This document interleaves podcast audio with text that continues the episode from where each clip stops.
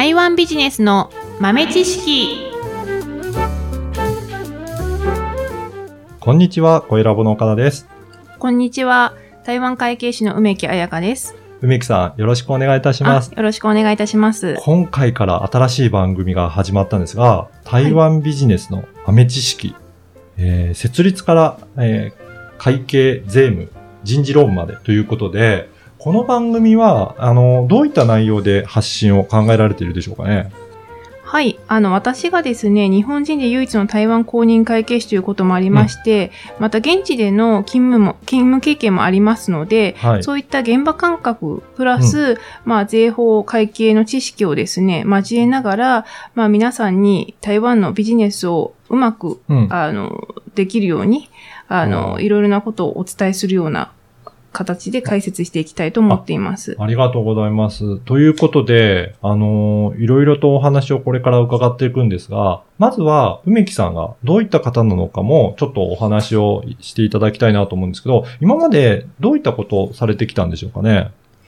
えー今まではですね、が大学卒業後ですね、まずは東京で半年間勤務しました。はい。ただ、まあ、ちょっと仕事が面白くないということもあって、あの、そこから転職活動をしてですね、あの、2002年に上海に渡りまして、はい。で、上海の現地で仕事を探して、で、その時は全然会計とか全く関係なかったんですが。あそうなんですねはい。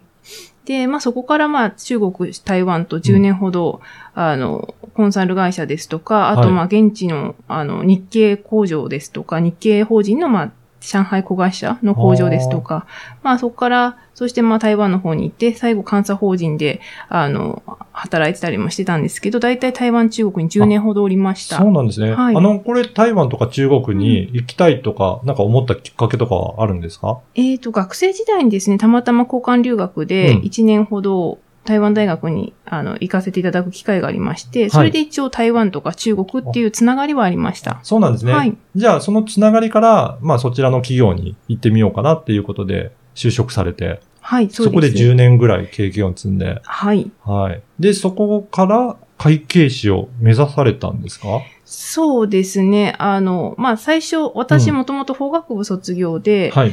で、会計の知識なかったんですね。はい。で、上海に最初行った時には、まあ、その、拙い留うん交換留学じゃん、中国語だけで行ったんですが、はい。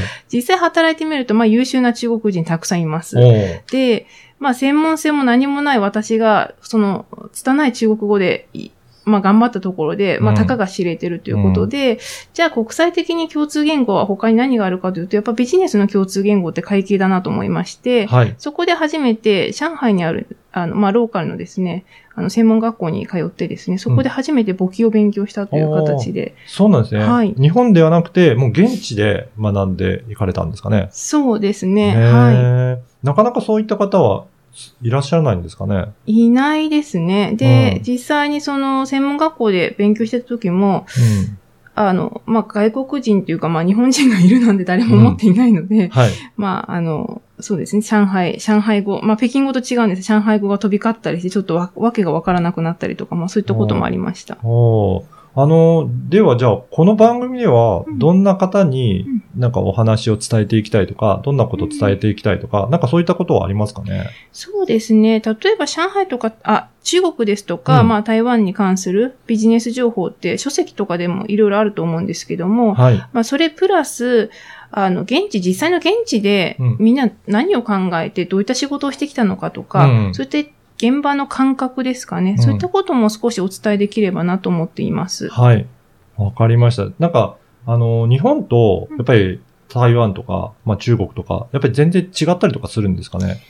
そうですね。まず、まあ、見た目はアジア人なんですが、はい。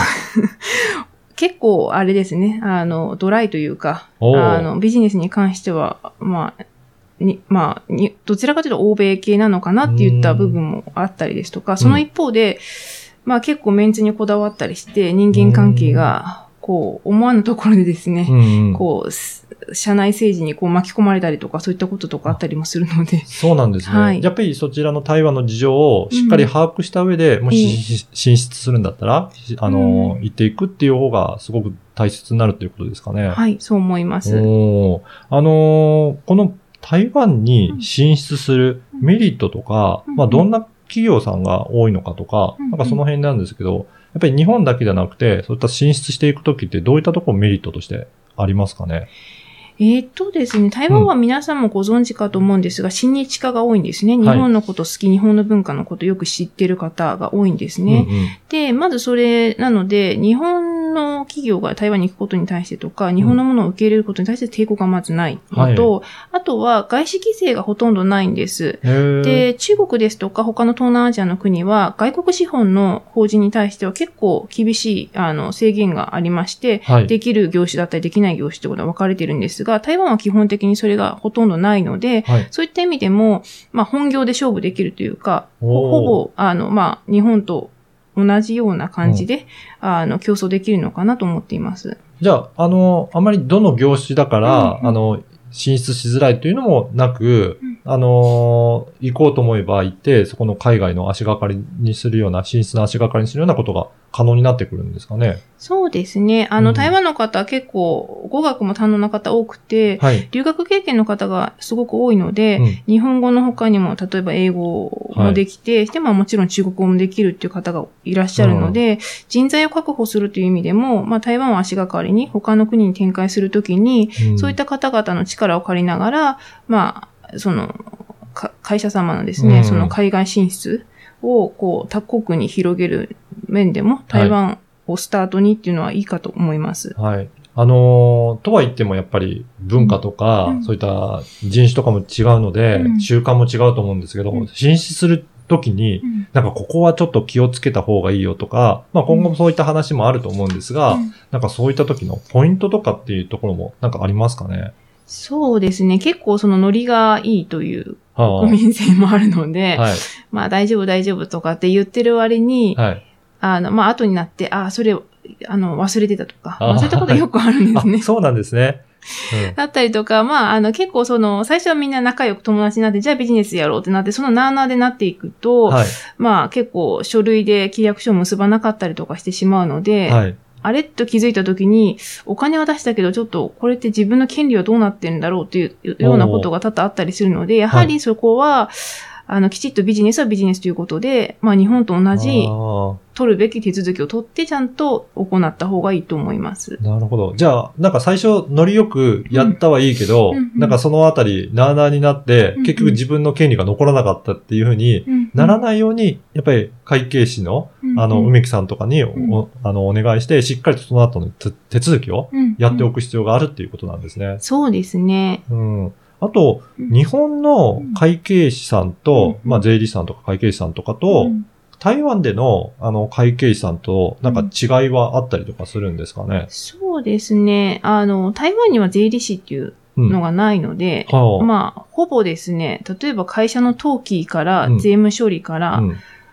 まあ、会計士が行うケースが多いんですね。はいで日本は例えば行政書士だったり司法書士だったり弁護士だったり、まあ、税理士とか、まあ、細かく分かれているので、はい。あの、まあ、それぞれちょっと分担されてるんですが、台湾はほとんど弁護士と会計士に二分されているので、ほほとんどビジネスに関係するようなことであれば、はい。まあ、会計士に、うんあの、尋ねれば、大体、あの、解決するかと思います。そうなんですね。そうすると会計士さんの割合は結構お広いというか、うん日本よりも多いっていうことなんですかね。そうだと思います。うんはい。じゃあ、そこでしっかりと会計士さんにいろいろな手続きの面もお願いしながら、うん会社の、えっ、と、申請とか、なんかそういったところもやっていただくっていうのは、そんなお立場なんですね。そうですね。多分その方が、うん。あの、最初会社のいろんな制度をはい。作るときに、まあ、税金のこととかもいろいろ、あの、踏まえた上で考えとかないと、はい。後になって、あ、この携帯だったらちょっと税金が多くなってしまったとか、うん。まあ、そういったこともああの、ありますので、はい。できれば、あの、俯瞰的にですね、うん。あの、検討した方がいいと思います。はい。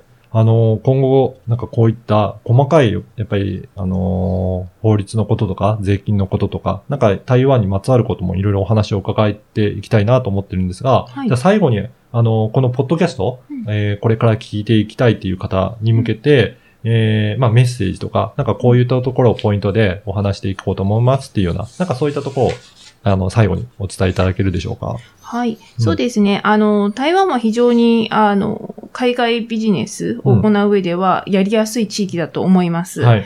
で、一方で、あの、やはり、その、まあ、抑えるべき、うん。